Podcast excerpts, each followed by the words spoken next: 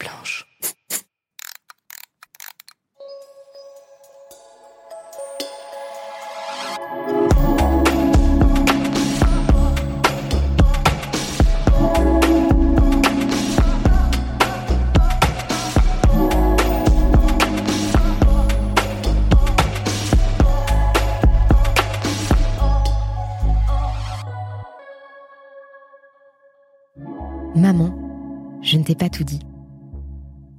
Trop tard pour dire je t'aime ou je t'en veux, pour dire merci ou plus jamais ça.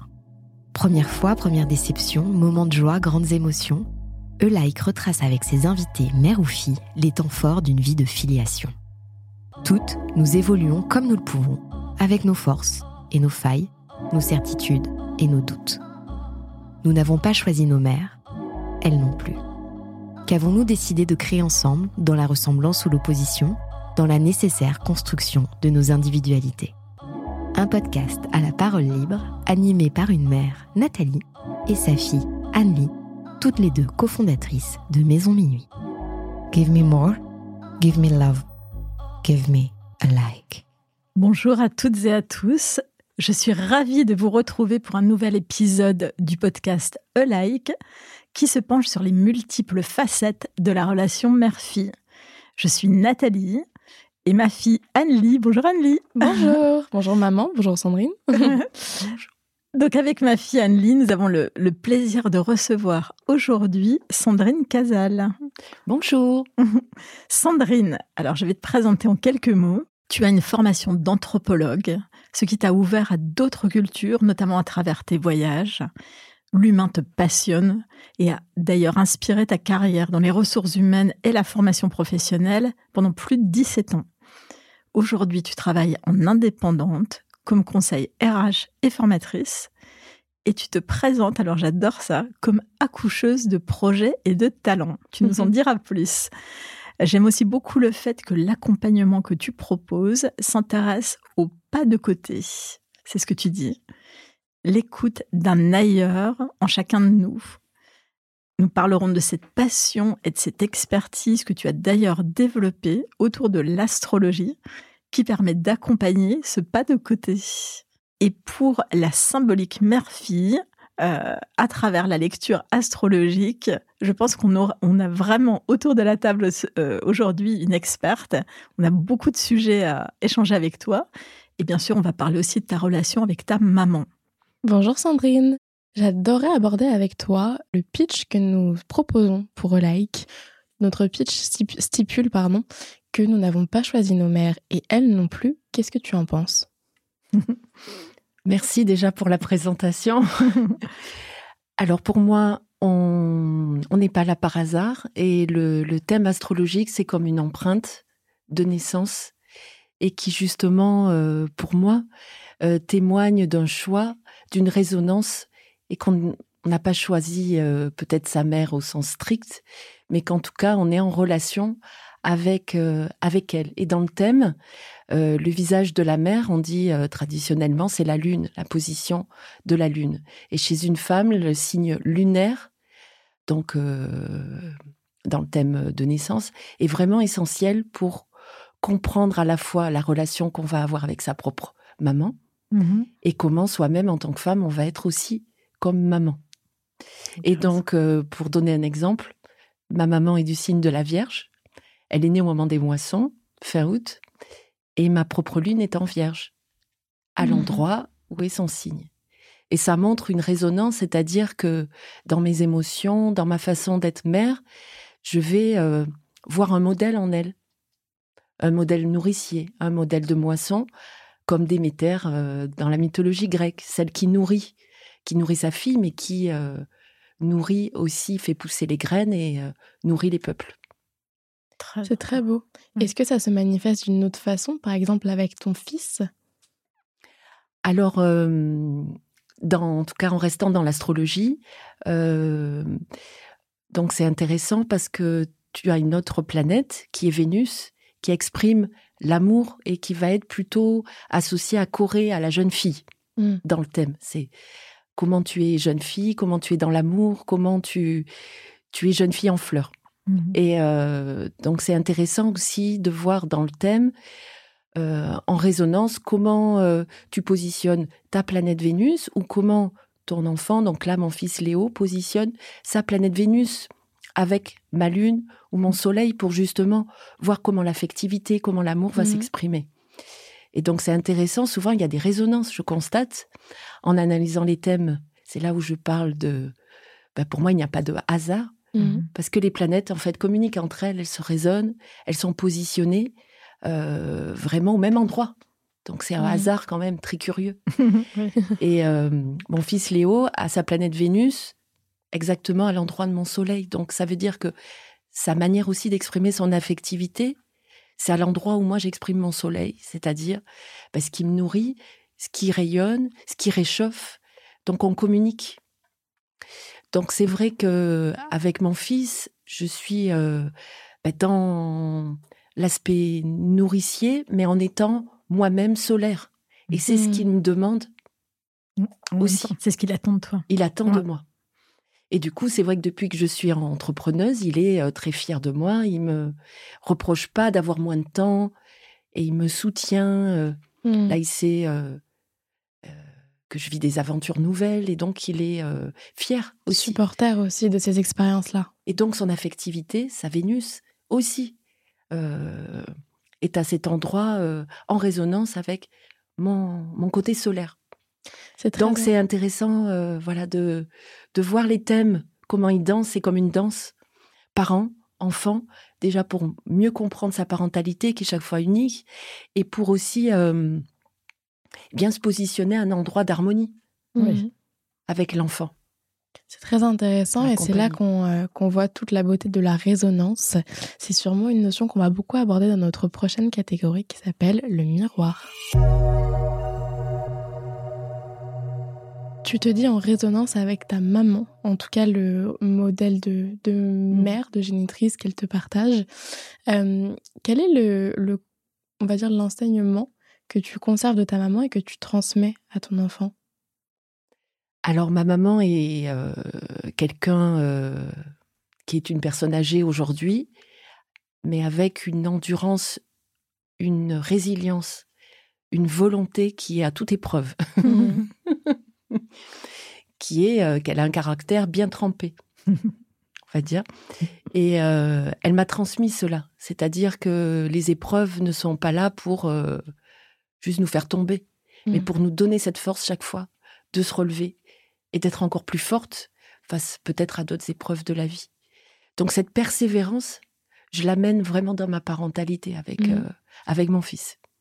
C'est-à-dire la persévérance de ne pas lâcher, euh, d'être vulnérable à des moments, d'ouvrir la porte à sa fragilité, mais de pas lâcher. Mm. Et c'est vrai qu'aujourd'hui, euh, Léo va avoir 11 ans, et euh, quand il me témoigne, ben, on échange de, d'un mot-clé, d'un mot magique. il me dit Ah oui, maman, c'est persévérance. Mm. Pas lâcher. Et c'est ça le guide, et c'est quelque chose qui m'a guidée Mmh. Euh, parce que ma mère, par exemple, a eu un début de vie difficile. Elle a appris à lire, à écrire à 7 ans, 8 ans toute seule. Ah oui Donc c'est quand même un chemin de vie euh, mmh. particulier qui atteste d'une volonté de ne pas rester euh, voilà, plombée par les événements personnels qui étaient là, effectivement. Donc il y avait une difficulté initiale. Mais elle s'est relevée, elle a appris à lire, à écrire et à, à vouloir apprendre et, pourquoi elle a eu, pourquoi elle n'avait pas eu cet enseignement avant Elle n'en avait pas bénéficié? Elle a eu un début de vie difficile avec euh, des parents qui ont, à un moment, été fragiles dans leur mmh. propre parentalité économiquement. Oui. Donc, du coup, ils ont euh, été obligés de lâcher leurs, enfants. Et euh, de ce fait, ma mère a été bousculée par ces événements-là, plus la guerre. Donc il y a eu un début de vie euh, mmh. effectivement euh, fragile euh, dans sa propre parentalité et que j'ai ben, moi-même porté dans mon début de vie, que j'ai travaillé, transformé mmh et qui sûrement a fait que je suis maman sur le tard, on va dire. Mmh. Et par rapport à ça, toi dans ton rôle de maman, qu'est-ce que tu par rapport à cette problématique et cette, cette, curiosité finalement euh, d'apprendre, est-ce que c'est aussi quelque chose que tu as l'impression de transmettre euh, fortement à ton fils? Oui, par exemple, euh, le budget livre est illimité. c'est euh, Mhm. c'est comme le, les, les forfaits téléphones. Là, forfait livre illimité en budget. bon, j'ai de la chance que bon, la bibliothèque dépasse pas le métrage de la maison encore. mais, euh, j'ai la chance d'avoir un frère auteur qui offre aussi euh, des livres. Donc, c'est vrai que du coup, il est, il est attentif euh, bah, déjà à l'objet livre et au fait de lire, de s'approprier de, Alors, de je la lecture et des aventures. Je, euh, je pense que maintenant nos auditeurs me connaissent un petit peu et savent que j'aime bien creuser les histoires. Donc je suis un petit peu restée sur ma fin quand tu nous parlais en fait de l'histoire de ta maman que je trouverais aussi intéressante d'aborder Oui, parce qu'on sait très bien, oui. euh, je pense qu'on y croit également toutes les trois, que les mémoires transgénérationnelles impactent grandement la construction d'un euh, individu. En l'occurrence, est-ce que quand tu parles du fait que euh, les parents de ta maman l'ont lâché, c'est un terme qui est fort, Ah oui. ils l'ont lâché et du coup, est-ce qu'elle était seule? Est-ce qu'elle était dans un contexte qui l'a portée également euh, à, à s'instruire ou est-ce que c'est elle vraiment qui l'a fait de son propre chef Et euh, est-ce que toi, tu en as senti aussi les, les retombées dans son éducation de maman? Pardon, il y a plein de questions. Ah, c'est du euh, 360. mais pour faire court et peut-être plus clair, mais j'ai beaucoup de pudeur aussi euh, Mm.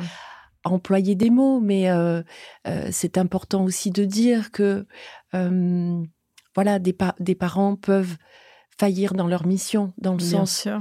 pas d'amour, mais de pas avoir les moyens, voilà, Mm. de, de tenir euh, en fait euh, la maisonnée économiquement. Donc du coup, mes oncles ont été en foyer, ma mère a été reprise euh, par ma grand-tante, c'est-à-dire la sœur de mon grand-père, et euh, reprise dans une maisonnée, puis adoptée, Mhm. elle et sa sœur, mais pas mes oncles. Donc c'est vrai que dans la famille, c'est comme un, un assourdiment, euh, assourdissant euh, coup de tonnerre. Bien sûr. Donc c'est vrai que là, en mémoire transgénérationnelle, c'est transmis. Donc ma mère souhaitait être très structurée, très posée dans sa maternité. Donc euh, elle avait juste cette angoisse, cette peur de ne pas peut-être savoir, mais en tout cas, je ne crois pas qu'elle me l'a transmis euh, directement. Par contre, ce que j'ai reçu, je pense, c'est euh, l'enjeu, l'immense responsabilité qu'est l'événement de devenir maman. C'est évident que le fait de même être entrepreneuse, je l'ai mis en chantier longtemps Mhm. parce que j'avais des questions, euh, je pense, décalées, du style euh, est-ce que je vais financièrement euh, tenir, euh, Bien sûr. euh, donner à manger à mon enfant Enfin, des, des questions euh, Ouais. surprenantes, Mhm. mais qui émergeaient, qui faisaient pop-up. Et Mhm. qui ont une logique par rapport à ton histoire Voilà. et à l'histoire de ta famille. Je remercie beaucoup ma mère aussi pour ça, c'est-à-dire que oui, il y avait sûrement des ombres, des peurs dans sa maternité, des, euh, des non-dits, des souffrances, d'un amour, elle me l'a dit, qu'elle n'avait pas reçu pleinement. Euh, et, et du coup, ça fait des trous dans la raquette. Mhm. Pour autant, elle m'a aussi transmis la force de regarder la raquette et de voir qu'il y a le trou et de pas m'en apitoyer. Donc, euh, c'est vraiment euh, ce parcours de, de l'ombre vers la lumière. Mhm. Et dans ce sens, euh, la persévérance est un ingrédient quand même majeur. Bien évidemment. Est-ce qu'il y a des schémas de pensée inconscients dont tu as hérité de ta maman? Bah, ces craintes par rapport à, euh, au fait de donner la vie Ouais. et, euh, et, et de garder une continuité, vu que là, la famille a volé en éclats.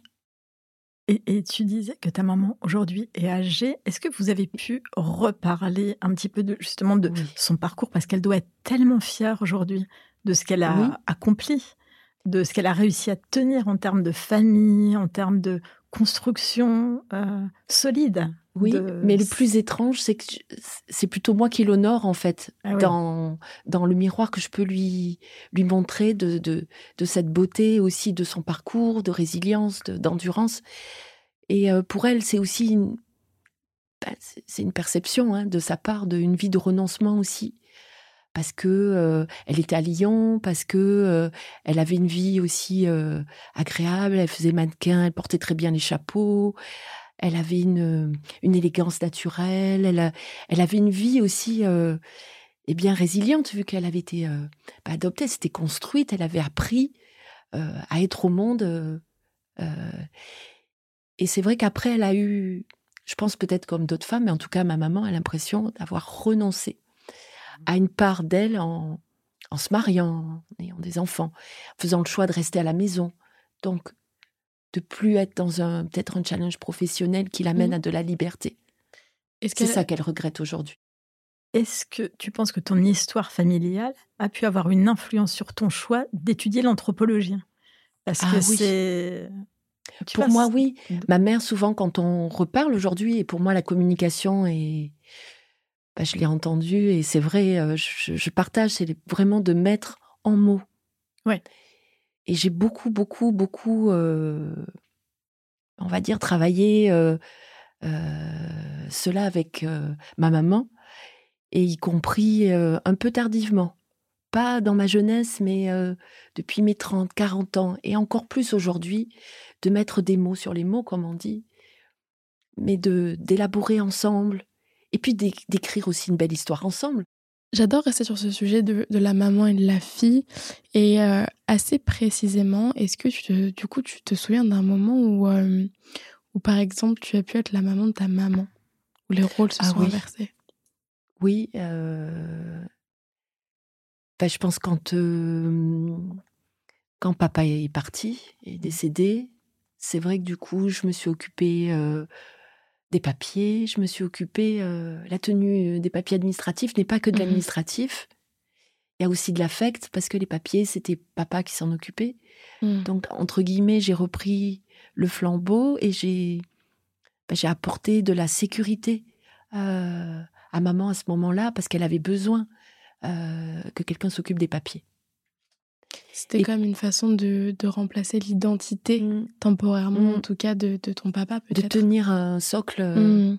un peu solide. Et puis, euh, moi j'aime bien de temps en temps la masser ou quand elle a une douleur. Et c'est vrai que du coup, bah, je, entre guillemets, je suis entre guillemets maternante à ce moment-là. Parce que je prends soin. Et c'est un bel échange, mais après, c'est vrai qu'elle est âgée d'une génération où les massages ou le rapport au corps est complexe. Et puis elle-même le dit, euh, mmh. la tendresse est un chemin compliqué pour mmh elle. C'est-à-dire d'amener de, euh, une tendresse avec les, les gestes ou mmh. de, de, voilà, de, la, de la réaliser, c'est complexe. Donc là où pour moi c'est plus facile, ben, je le fais. Et de ce rapport à la tendresse et euh, la difficulté parfois mmh. aussi de euh, témoigner de ses émotions à travers des gestes, est-ce que ça a impacté euh, quelque part ta façon aussi de d'accueillir peut-être les gestes ou alors ben, pour répondre aussi à la question de l'anthropologie et que justement dans quelle mesure la relation à mmh. maman m'avait peut-être amené à, aller voir l'ailleurs, mmh c'est vrai que enfant, euh, il me manquait une nourriture de tendresse euh, corporelle. J'étais un enfant et l'astrologie m'a permis de bien comprendre euh, que j'avais la dynamique et le fait d'avoir besoin de tendresse, de câlin. Mmh. Et que par l'histoire de ma mère, elle avait du, du mal à m'apporter cette nourriture-là. Mmh. Elle était dans plus de distance. Mmh elle avait peur aussi, euh, je pense, d'exprimer à un endroit où justement son modèle avait volé en éclats. Donc c'est vrai que enfant, j'étais dans l'ailleurs. Alors je regardais euh, les étoiles, la lune, euh, physiquement. Je me disais, bah il y a, y a un endroit où je vais avoir des réponses pour ça parce que je sentais bien qu'il me manquait quelque chose quand même d'essentiel. J'en avais l'intuition. Je me sentais aussi un peu voilà décalée, sensible, hyper sensible c'est vrai que l'astrologie adolescente m'a amené déjà ses premières clés. Parce que du coup, j'ai euh, bah, j'ai fait le thème de toute la famille. Bien sûr. ah oui? Ah bah oui, carrément. Et de ta maman aussi. Ben oui, des éléments que j'avais, parce que parfois il manque des heures, des trucs, mais euh, oui, oui, bien sûr. Et du coup, ça a mis du sens. Et tu lui en as parlé? Ou, tu le gardais pour toi? Alors, À l'adolescence, c'était complexe parce que mes deux parents étaient quand même très cartésiens, Oui. au sens où on peut l'entendre, et où l'astrologie, même si euh, bah, à la base, dans l'Antiquité, l'astronome était astrologue, il n'y avait pas cette scission science et euh, ésotérisme. Oui. C'était pas ésotérique, je veux dire, Mm. c'était euh, logique. On regardait les étoiles, elle guidait la navigation, puis elle guidait du coup le chemin de vie aussi, quoi. Bien sûr. Mais désormais, euh, aujourd'hui, c'est plus tout à fait ça. Donc, euh, du coup, ils avaient peur que ce soit un chemin de perdition pour moi. Ils comprenaient pas vraiment, euh, ni maman ni papa, trop ce que je faisais là avec les planètes, avec les symboles, les archétypes. Alors que moi, c'était une quête de, de savoir, mais pas de savoir Mhm. intellectuel, de savoir mon sens aussi, d'être là sur Terre, déjà de, de comprendre aussi euh, euh, l'étrangeté de ma maman et aussi me comprendre et, et faire un, un lien avec tout ça. Donc c'est vrai que l'ailleurs déjà est venu du fait que mes parents, j'avais quand même un peu de, de mal à comprendre où ils étaient, vu qu'ils étaient distants Mm. que moi j'avais besoin de câlins. C'est comme ça que je comprends. C'est quand il y a de la proximité. Là, c'est comme si, euh, voilà, je voyais des terres lointaines, mais j'avais du mal à les comprendre. Et je pense qu'eux aussi avaient du mal à me saisir. Donc, ça arrive dans les familles. Parfois, on est très différents. Bien sûr. Donc, mes piliers, c'était, euh, c'est vrai que c'était mes frères. Et l'anthropologie, le fait d'aller dans l'ailleurs, d'aller voir dans d'autres cultures, d'aller écouter des personnes dans d'autres langues, c'était aussi une quête de compréhension, à mon sens, d'archétypes. Parce que Mhm. l'anthropologie, c'est comprendre que même si les cultures varient, tu as des, des archétypes. L'archétype de la mer, c'est très prégnant. Donc je me disais, il y a bien un endroit où ça va résonner. Je vais comprendre, je vais savoir plus de choses, les intégrer et comprendre aussi ma place dans ma famille. L'astrologie m'y a aidé, mais le voyage aussi beaucoup. Et l'anthropologie a été une vocation pour ça, c'est-à-dire le dans l'ailleurs, je me perds pas. Je vais comprendre justement, aller chercher dans les palettes de couleurs et faire mon propre dessin en fait. Ouais. Et après, je vais montrer aussi à ma famille, voilà, le dessin que je fais, c'est c'est moi quoi. Je suis comme ça. Donc euh, donc oui, c'est c'est- Pour rester dans notre sujet euh, de relation mère-fille, euh, est-ce que le fait de devenir maman a pu aussi t'aider à guérir certaines perceptions que tu avais de la tienne? Tout à fait. Déjà au moment euh, de l'accouchement, ça a été un petit peu euh, sportif, on va dire. Enfin, la grossesse s'est très bien passée. Euh, j'étais à Paris, euh, enceinte à 40 ans, c'est très classique. Je veux dire, j'étais bien suivie, très suivie pour un premier enfant. Mais l'accouchement, en fait, c'est parti un petit peu en live. Et le bébé était très mal placé, mais ça pas été bien vu. Du coup, détresse euh, respiratoire, cardiaque du bébé. Et du coup, là, c'est parti un petit peu euh, En vrai. en vrille. Mm. J'avais peur, mais j'ai fait face. Donc je me suis dit, bon, l'infirmière est en train de courir. Ils sont en train, c'est samedi midi, d'appeler le chef de service parce que là, ça part. euh, c'est facile à voir que la situation, elle est plus du tout sous contrôle. Mhm. Ils n'avaient pas prévu, pas vu, enfin voilà. Et que le rythme cardiaque, parce que ben, on l'entend, parce qu'il y a, il y a quand même euh, le guide à côté de, de Mhm. soi, baissait de plus en plus. Et donc, euh, euh, césarienne d'urgence, mais dans l'attente, j'étais seule. Tout le monde en était parti. Euh, le papa aussi, parce qu'on l'a amené. Du coup, il fallait préparer une salle aussi pour la césarienne. Et là, je me suis dit, OK, c'est la peur, j'ai peur. Je fais face et je vais grandir. Donc, par rapport aux peurs Mm. aussi de la maternité, ben, en fait, instinctivement, c'est pas une vertu, mais instinctivement, en fait, j'ai parlé à voix haute Ah au Mm. bébé en disant, ben, euh, ça va le faire, On va y arriver. on va y Mm. arriver. Et, et est-ce qu'à ce moment-là, tu as pensé aussi à ta maman? Alors, Ou j'ai- est-ce que c'est- sur le c'était vraiment moment, ta non. connexion avec ton là, bébé j'avais une avec- connexion, je devenais maman, avec Léo Mm. donc j'étais Ouais. vraiment dans le moment. Ouais. Mm. Mais après, sur la persévérance et sur l'endurance et sur le fait de pas lâcher, effectivement, j'ai j'ai rebouclé après. Mais sur le Mhm. moment, euh, j'ai vraiment été dans la connexion directe. Et là, aussi euh, étrange que ça puisse paraître, parce qu'il n'y avait aucune intervention, euh, c'était tous partis. Euh, ça n'a pas Mhm. duré longtemps, mais, mais il fallait que je vive ce moment. Oui. Eh bien, le rythme cardiaque s'est remis. incroyable. C'est une Mhm. histoire vraie. Oui. Et donc, quand ils sont arrivés, le problème n'était plus aussi euh, Grave. grave. Ils m'ont regardé. Et moi, j'ai dit, euh, tout va bien se passer. Mm. Ils m'ont regardé. Ils, ont- ils se sont regardés. Et après, bah, course quand même. euh, Ouais. Parce que voilà, c'était, euh, c'était, c'était pas résolu. Mais en tout cas, il y avait un, un palier.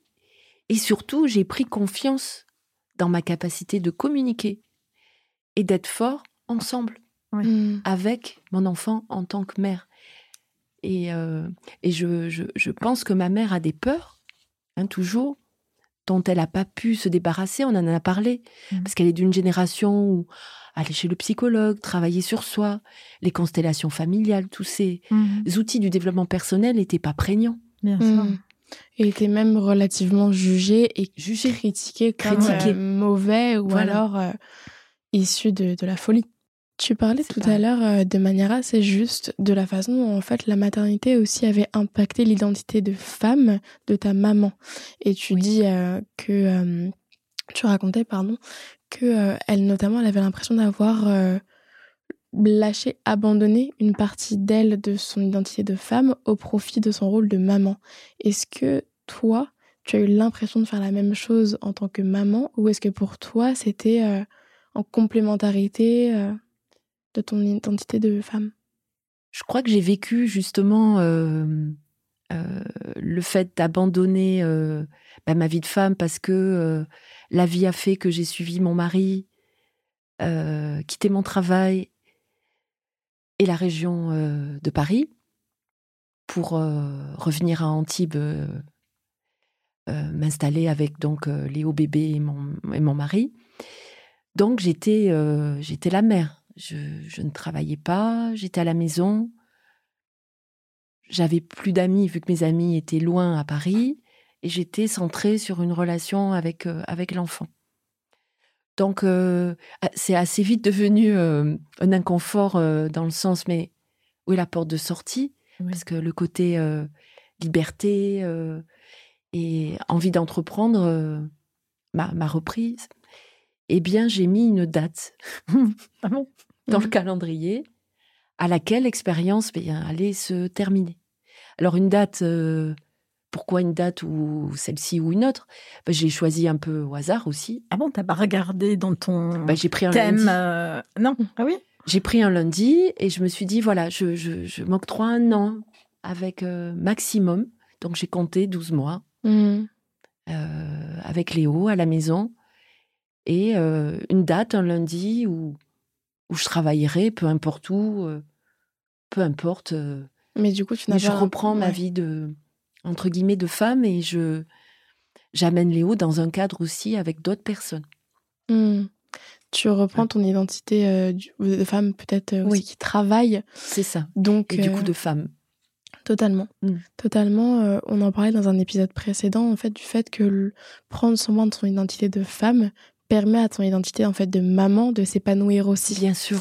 Euh, parce que euh, Alexandra Guérin, dans le troisième épisode, nous le disait très justement, nous disait que elle, de son côté, elle avait besoin d'avoir cette, cet équilibre, en fait, de sa vie perso et sa oui. vie pro pour s'épanouir pleinement. Et je pense que ça, c'est Enfin, il y a pas mal de, de femmes qui s'identifient à cet argument, mais c'est encore pas, euh, c'est encore difficile de l'assumer pleinement, je dirais. Que, euh, bah, en fait, euh, au bout d'un an, on a quand même envie de, de reprendre ce- Mhm. sa routine quelque part. Bon, sa routine Mhm. avec un nouvel élément considérable qui est notre enfant, Mhm. mais, mais qu'en tout cas, c'est c'est tout aussi important de préserver Oui. son identité individuelle de, de femme. de femme. Et là-dessus, je pense que maman m'a transmis aussi euh, cette euh, nécessité d'indépendance financière, indépendance par le travail, Mm. parce qu'elle a, elle a fait ce très beau choix d'élever ses trois enfants à la maison. Mais pour elle, elle a vécu aussi ce rôle de maîtresse de maison comme un enfermement en quelque sorte, même si elle était dévouée et très bonne maman. Euh, il y avait un renoncement à sa vie de, de, femme où elle était dans la vente, dans la mode. Euh, ma grand-mère adoptive étant dans les tissus, dans les vêtements aussi. Donc elle était dans une dynamique de vente, de mode, de beauté, à Lyon, dans une grande ville. Donc là, elle était effectivement plutôt maîtresse de maison. Mmh. Et euh, ce modèle-là, je crois qu'elle m'a bien transmis que il avait ses limites, qu'il était important de de pas s'y attarder trop longtemps. Mmh Donc j'ai mis une date dans le calendrier. Est-ce qu'en rapport avec l'astrologie, tu avais une image de toi en tant que maman et est-ce qu'elle correspond aujourd'hui à la réalité? Alors qu'en en tant qu'astrologie, euh, dans l'astrologie, le visage de la mère, c'est la lune. Je vous ai dit tout à l'heure, moi c'est dans le signe de la Vierge, donc plutôt nourricier. Donc c'est vrai que je me suis dit, ça va m'accomplir de pouvoir allaiter l'enfant.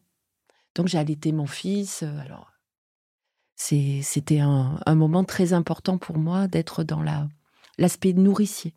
S'il y avait quelque chose à changer de ton éducation, qu'est-ce que ça serait? Qu'est-ce que tu aurais aimé changer? Rien. Mhm. Parce que j'ai Lune et Pluton, je, je- je suis une alchimiste, donc il me fallait bien du grain à moudre. Sinon, je me serais ennuyée, en fait. Parlons donc de ces grains à moudre. Parlons donc. Le bon café italien. voilà. Je t'invite du coup à passer dans notre seconde catégorie qui s'appelle l'entourage.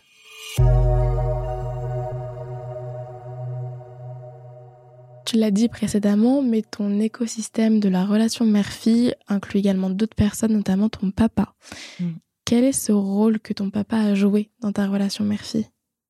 C'est une question complexe parce que par certains côtés, je pouvais être euh, rivale par rapport à ma mère. Il y a eu deux garçons avant moi, mes deux frères, et moi je suis la dernière euh, de la fratrie. Donc euh, il y avait peut-être une relation particulière avec mon père que ma mère peut-être ressentait comme une forme de rivalité. Donc il pouvait y avoir cela. Après, euh, ils étaient tous les deux assez distants dans la tendresse. Mm. Donc ils étaient sur le même mode de, de je pense, de, de ouais. fonctionnement et de souffrance qu'ils avaient euh, reçu aussi, eux, dans leur propre euh, enfance. Donc, euh, pour moi, ils parlaient peu tous les deux. Ils communiquaient pas leurs émotions, ni par les gestes, mais pas trop par les paroles. Donc, Mhm. on était beaucoup dans de la logistique. Papa, en fait, je l'ai découvert beaucoup plus tard, adulte, où j'ai pu lui exprimer mes émotions, le fait que je l'aimais. Euh, et je dirais qu'en vieillissant, il s'est ouvert. Et les derniers mois, où vraiment on s'est, euh, je lui ai écrit, on s'est parlé, il a lâché l'armure en fait. Mm. Donc c'est un hypersensible, un musicien. Il faisait de la photographie à la maison. euh, j'ai pas de souvenir précis, mais en tout cas la salle de bain était transformée le week-end euh, avec pince à linge et euh, et euh, Et chambre Voilà. de développement. chambre de développement. Donc il y avait un côté artiste Mm. qui portait une sensibilité à la clarinette, à la musique, à l'art. Après, euh, bah, il fallait tenir pour la famille, travailler, Mm. financer aussi, hein, trois enfants, euh, de longues Mhm. études. Donc il y avait comme une distance euh, affective Mhm. que j'ai résolue en tout cas avec papa euh, là dans la maturité et que je résous euh, avec maman aussi parce qu'on a beaucoup d'échanges beaucoup plus tendres aujourd'hui. Ok. Et Donc tu- voilà, c'est Mm. Pardon. Pardon. C'est moi. Euh, et pourquoi tu dirais que ça a pris plus de temps avec ta maman qu'avec ton papa? Bah, c'est le côté euh, Amazon euh, de ma maman qui est quand même rebelle, fière et avec une force intérieure euh, qui, euh, bah, comme une Amazone, euh, demande plus à vouer allégeance qu'à Mm. forcément aller vers une ouverture à la vulnérabilité. Donc je l'ai amené euh, en infusion, comme un sachet de thé dans de l'eau chaude, petit à petit. Petit à petit. C'est drôle parce qu'on aurait tendance à penser que la sensibilité serait plus facile à partager entre une mère et sa fille plutôt qu'un père et sa fille. mais encore une fois, c'est intéressant d'avoir ces, ces, différences de, de relations mmh. parents-enfants au mmh. final, dans toute leur diversité et leur mmh. beauté. Est-ce que tu te souviens d'une relation extérieure qui a impacté ta relation mère-fille? Alors oui, j'ai fait plusieurs belles rencontres en, bah, en voyage. En Inde, j'ai rencontré des femmes. à Paris, j'ai rencontré par hasard une, donc quelqu'un qui avait l'âge d'être ma mère, une figure atypique à Saint-Sulpice, une femme qui perd son, elle avait une sorte de de veste ou un pull sur les épaules qui est tombé elle était devant moi, donc j'ai ramassé le pull et je, je lui ai rendu. Et quand elle m'a regardé, en se tournant, bah, c'est comme si on s'était reconnu en fait. Il y avait comme une sorte de filiation, de. Mmh. Donc cette femme, j'avais envie de, de la connaître davantage et euh, donc c'était une sœur de Jérusalem et elle avait un engagement assez radical, donc comme euh, sœur Emmanuel avec les pauvres sur le terrain. Elle avait beaucoup euh, aussi voyagé.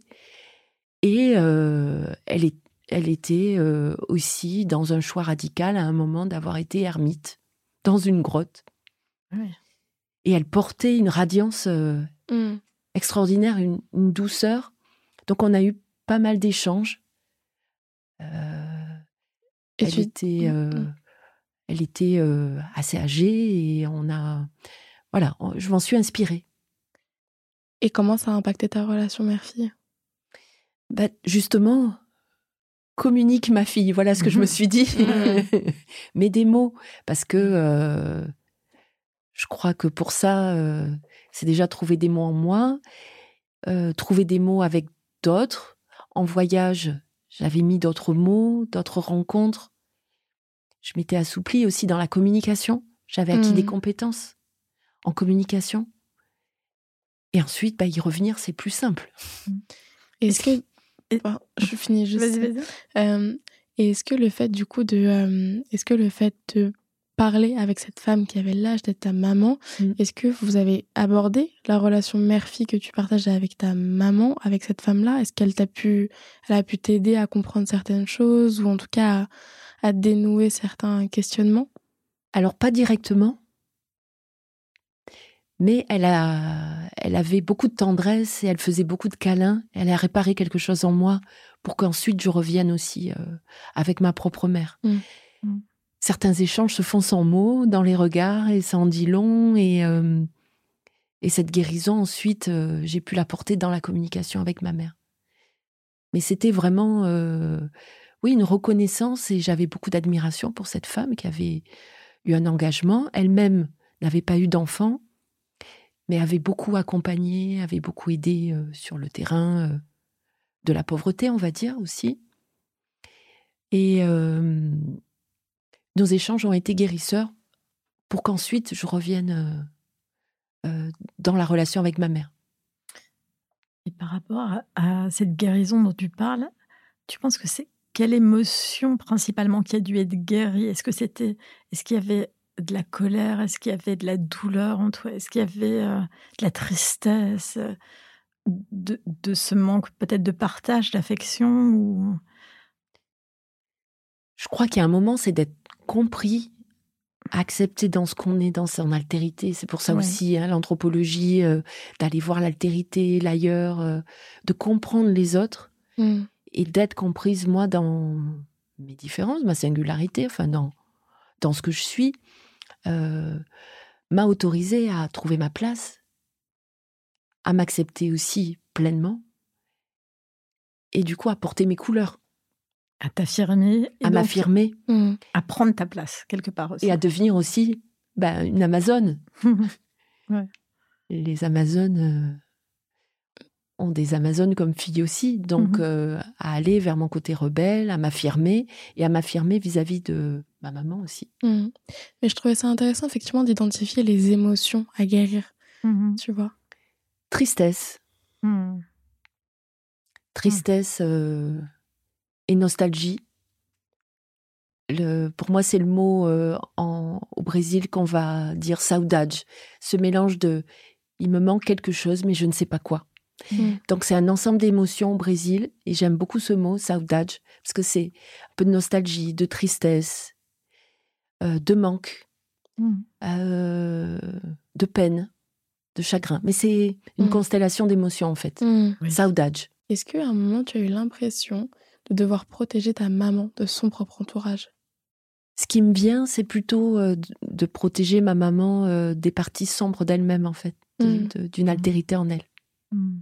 C'est-à-dire? De euh, souffrances qu'elle avait eues, qu'elle a, elle, pas pu guérir et qui, qui l'a menée vers de la tristesse ou du chagrin, et donc de, de la protéger aussi euh, de, de, de cela, parce que ça peut être un puissant fond, la, la peine, la souffrance. Totalement.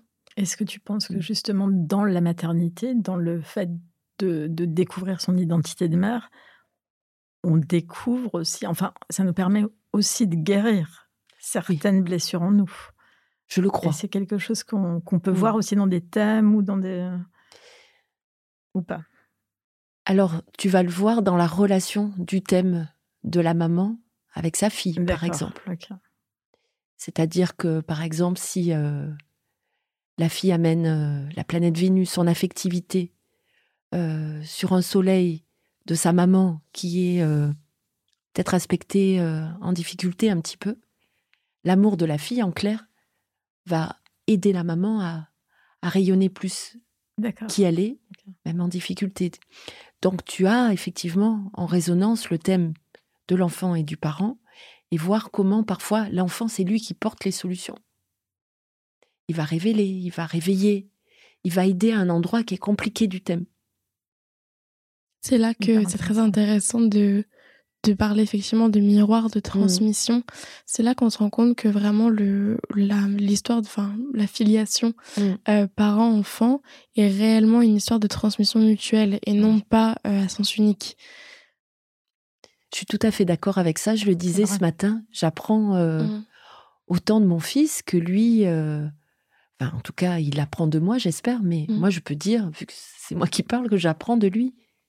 J'apprends parce que il n'est pas le fruit de mes pensées. Il a ses propres pensées, il a sa propre énergie, il a son propre chemin. Et puis ça Et- t'oblige à te repositionner. Oui. Euh, le, le regard de ton enfant, ses commentaires, les conversations qu'on peut Oui. avoir, nous obligent à, à- à questionner notre positionnement, nos Oui. pensées, notre, euh, nos certitudes aussi. Oui, des endroits un peu ankylosés. Mm. Oui, Totalement. Totalement. Et tu disais que tu as deux frères, si je ne me trompe pas? J'ai deux frères, euh, donc Alain et Thierry. Mhm. Mon frère Alain est aussi mon parrain, donc euh, double, Alain. euh, double rôle. rôle. Voilà. Mhm. Et euh, ce sont deux êtres euh, formidables euh, qui sont des piliers pour moi. Mhm. Euh, et à cet endroit de la fratrie, euh, je partage avec eux et je me sens vraiment euh, moi-même. On- Tous les trois, nous ne jouons pas des rôles, on, on se comprend dans nos que- chemins respectifs. Une question qui me vient à l'esprit, c'est est-ce que tu as l'impression que ta maman a pu parfois donner une éducation différente à tes frères qu'à toi? Ce qui est certain, c'est que euh, comme j'étais la dernière et qu'on a pu dire sûrement à mes parents, c'est la gâtée, c'est la dernière, la petite fille, la petite troisième, elle va être chouchoutée. Donc mes parents avaient comme un- une sorte de, de règle de conduite de de de pas me favoriser ou de pas avoir une éducation différente. Mais je pense qu'ils en avaient une quand même parce que j'étais une fille, que du coup une fille, on doit faire attention à ses fréquentations, qu'elle ne sorte pas trop jeune avec un garçon, et avec qui tu traînes, et avec qui tu es, euh, même euh, enfant. Je pense qu'à ce niveau-là, euh, il y avait, oui, un traitement particulier. Mhm. Est-ce que euh, tu t'es sentie affectée dans le bon ou dans le mauvais sens par ça? Non. Non, non, non. euh, Non, et puis, euh, euh, je suis allée, j'ai senti intuitivement qu'il fallait que j'aille chercher des réponses Mhm. dans l'ailleurs, ailleurs, dans des livres, dans des outils, dans. C'est venu très tôt en fait. Je faisais des rêves aussi, j'avais des clés. Et hum, du coup, je me focalisais peut-être moins sur euh, l'éducation et je prenais vraiment ce qui me construisait dans les valeurs, la droiture, le fait d'aller chercher des réponses, le fait de lire, de se faire un avis critique sur les choses, d'être euh, droit dans ce qu'on dit et ce qu'on fait, qui est pas qui est un engagement dans la vie. Donc j'ai pris vraiment, je crois, le meilleur. Le reste, je me suis pas trop attardée en fait. Mm. Je me disais, je vais. Le monde est vaste en fait. Mm. Ce qui est c'est très juste comme, euh, comme perspective. Donc, ça, enfin, moi, de ce que j'entends, ça veut dire aussi que euh, ton propre monde intérieur que toi, tu as créé, Mm. a été aussi un pilier pour supporter ton entourage euh, physique et ton entourage Tout à fait. familial. Tout à fait. J'écrivais, je rêvais. J'avais un vrai univers euh, tangible euh, à Je- l'intérieur de moi. Dans cet écosystème, j'adorerais aborder avec toi les premières fois qui ont émané.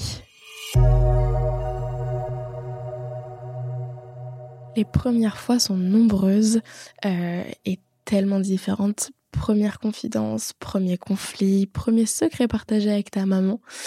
Est-ce que toi, tu pourrais nous partager le premier secret que tu as partagé avec ta maman? C'est venu tard euh, parce que j'étais une jeune fille secrète, euh, très intériorisée, donc euh, ça m'était difficile de confier mes secrets. D'ailleurs, je pense que ma maman euh, en était peut-être frustrée parce que je me souviens que j'avais un journal secret. J'aimais écrire, j'aimais euh, mettre en mots et c'était un journal avec une petite clé que je cachais. Enfin, c'est tout un rituel. Et je me suis rendu compte que maman avait lu le journal. Enfin, il avait été ouvert. Non. Et donc là, c'était euh, ben, en même temps le premier secret, parce que Mhm. j'ai su qu'elle avait lu. Et le premier conflit. Quelque part comme une trahison de ton intimité. je l'ai ressenti comme euh, pourquoi maman est venue à cet endroit. Mhm. Après, j'ai pas élaboré euh, peut-être plus, mais du coup, j'ai plus écrit dans le journal. Mm. J'ai écrit désormais cette page restera blanche. Et qu'est-ce qu'elle y avait trouvé? Est-ce qu'il y avait vraiment des informations que tu n'aurais peut-être pas dit à ta maman? C'était plus du, des émotions, Mm. du ressenti, euh, euh, un garçon qui me plaisait. C'était vraiment des, des, des petites touches à la monnaie. hein. On n'était pas dans des événements ou des, des faits euh, particuliers. Est-ce que c'est des choses que, des événements peut-être que tu aurais partagé avec ta maman, mais en temps voulu? Ou est-ce que tu étais trop secrète peut-être pour euh, lui faire part de ces, euh, Oui. J'étais vraiment secrète et vraiment Mm. euh, à peu parler, en fait. Et donc, c'est vraiment un chemin par le voyage, par l'introspection, par, par le développement personnel, que j'ai vraiment appris à découvrir que la clé, c'est la communication. C'est Et l'expression. Parce qu'on peut communiquer sans mots. Je rajouterai l'expression, l'expression euh, partagée. C'est Mhm. venu tard. Et du coup, la communication ensuite euh, fait que j'ai pu lui confier des choses au moment, je crois, du, de mon divorce. C'est euh, Mhm. donc assez tardif. Évidemment. Et comment elle a Et je- accueilli cette information? La séparation Bah, C'était euh, difficile et je savais que ça allait l'être étant donné que bah, pour elle, ça réappuyait à un endroit où elle avait mal. Elle avait Bien mal à sa famille. La famille, c'était euh, un petit peu. euh, avait volé en éclats. Et là, j'étais en train de lui dire que j'avais un enfant et qu'on divorçait avec mon mari. Donc, le schéma ressemblait à. Au sien, celui qu'elle avait écrit. Ouais. Un traumatisme qui était Mhm. encore euh, qui était prégnant, fort. qui chez était elle. fort chez elle. Mhm. alors que moi, je le vivais comme une transformation, en fait. Mhm. Donc, j'ai essayé de lui, lui amener plutôt euh, les choses en, ce- en ce sens. Ça se transforme, tout a une fin. Mais c'est pas la grande fin. Mhm. Oui. Mais c'est presque. euh, je l'ai rassuré un petit peu par rapport euh, à l'événement. Enfin, Donc tu savais que tu te confiais par rapport à un événement difficile, en l'occurrence ton Mm. divorce, Mm. et qu'en plus il y aurait cette notion de Mm. devoir peut-être, euh, comme on l'a dit avant, protéger ta maman. Euh, et oui, parce que Mm. je savais qu'elle avait mal à cet endroit. Et c'est important euh, le tact aussi. Mhm. euh, je peux vivre quelque chose de difficile euh, sans déverser euh, mon vécu sur l'autre aussi. Mmh est-ce qu'à ce moment-là, juste pour rebondir sur ce que tu avais dit avant, est-ce que tu n'aurais pas eu peut-être juste envie que ta maman elle te prenne dans les bras et qu'elle te dise ça va aller? Ou est-ce que c'était toi qui... Je crois que j'avais la force parce que j'ai divorcé au moment où quasiment papa est parti. J'ai étrangement trouvé une force, énormément de force dans les derniers moments partagés avec papa. Ça s'est converti étrangement euh, comme un vase qui est communicant. L'eau est passée euh, dans l'autre côté, donc j'ai vécu aussi le divorce en le mettant euh, à une place plus relative en fait. C'était mhm. un deuil parmi un autre deuil que j'étais en train aussi mhm. de faire. Et, et à ce moment-là, je me faisais aussi accompagner. Dans, j'étais dans le prendre soin de moi. Mmh Donc j'avais, j'étais moins en demande auprès de ma mère à ce mmh moment-là, et maman était là plus pour que j'échange avec elle sans un besoin de, de, de, résolution. Mmh Totalement. Est-ce que tu as votre histoire, il y a un moment, le premier moment du coup, où tu as eu l'impression que tu pardonnais à ta maman, que tu la comprenais, que tu lui pardonnais, tu peux me dire non, tu peux me dire que tu n'as jamais eu besoin de lui pardonner parce que tu n'en as jamais voulu. Euh, il n'y a pas de bonne réponse, mais est-ce que tu saurais euh, répondre à cette question? Pour moi, le chemin du pardon est très puissant, mais c'est un chemin à parcourir. Donc euh, oui, j'avais des choses à pardonner parce que j'avais peut-être, avec ces émotions de saudade, je ne pouvais pas ignorer que il m'avait manqué quelque chose, j'étais triste de quelque chose, ou peut-être à des endroits j'aurais aimé partager avec elle, ou d'ailleurs elle aurait aimé partager peut-être aussi avec moi. Mais en tout cas, pour parler de mon point de vue, oui, j'avais des choses à pardonner, j'avais un chemin à parcourir euh, pour, euh, pour transformer notre relation. Et c'est vrai que le fait de devenir maman moi-même a amené du partage avec elle sur l'angle de l'enfant, et donc mmh du partage d'égal à égal aussi. Tu es mère, je le suis aussi. Et euh, bah, dis-moi comment tu fais. Et mmh. puis, euh, l'autre partage aussi et qui arrive aussi. Ma mère est très bonne cuisinière. Mmh. Donc, d'aller un petit peu vers des recettes ou comment tu fais, ça, comment tu fais? Et ça, ça a permis de créer une notion de pardon, quelque part. et oui, parce que quand tu cuisines avec ta mère, mmh. tu crées. Donc, dès que tu crées, euh, tu crées un nouveau chemin. Le pardon, il est là en fait. Mmh. Le pardon, c'est quand il y a, pour moi, hein, pas de créativité, que c'est figé par rapport à un événement et qui euh, est là en entrave sur le chemin.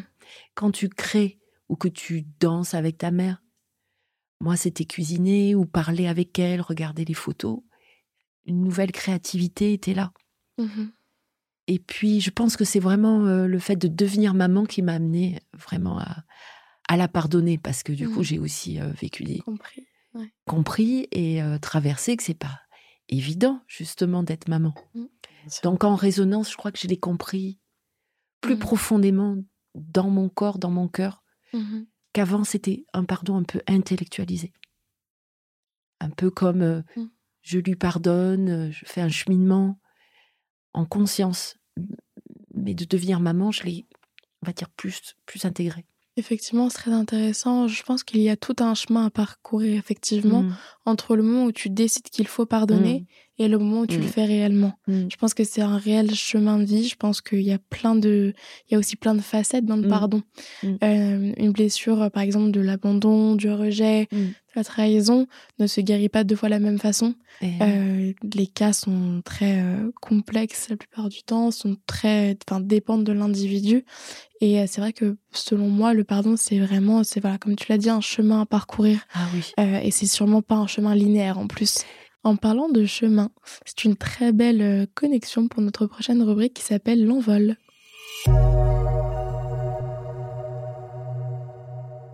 Pour conclure ce podcast, nous avons notre rubrique qui s'appelle l'envol, qui porte bien son nom euh, et qui porte également bien sa place.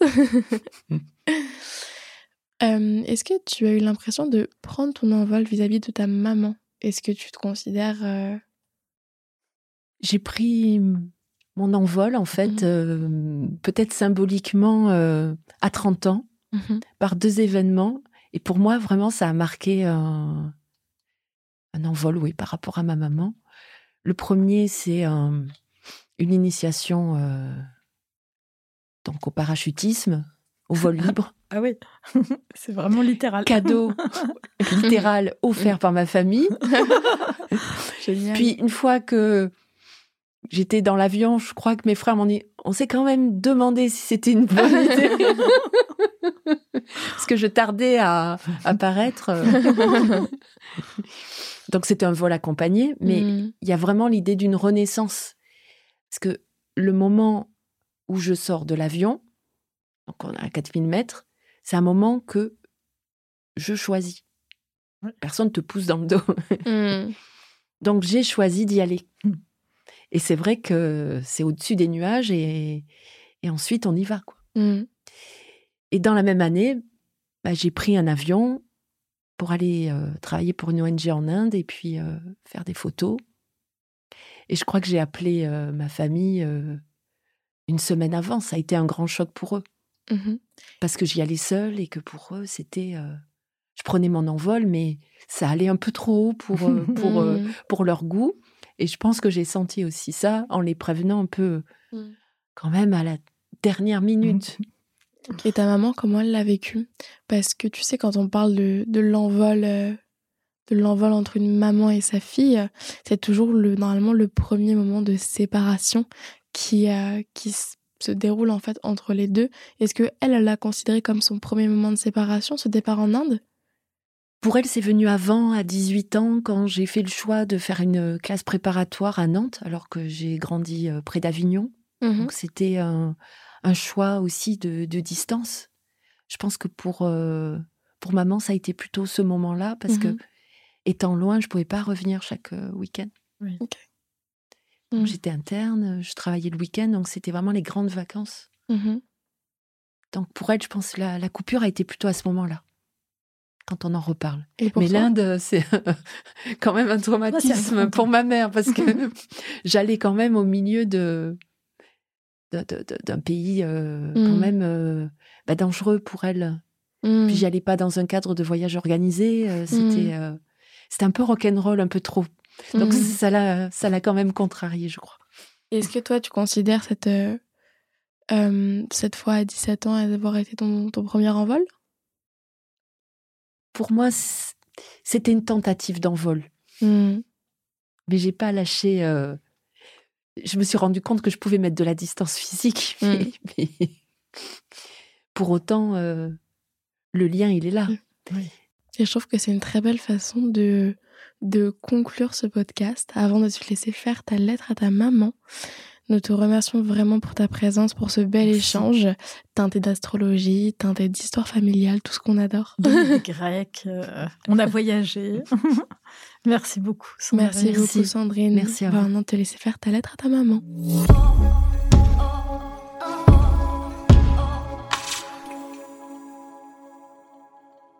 Belle et élégante maman, je suis fière de toi. Je te vois comme une Amazone, nomade et rebelle. Tu l'as toujours été pour moi quand tu te tiens debout, avec fierté, libre. Je te dis merci.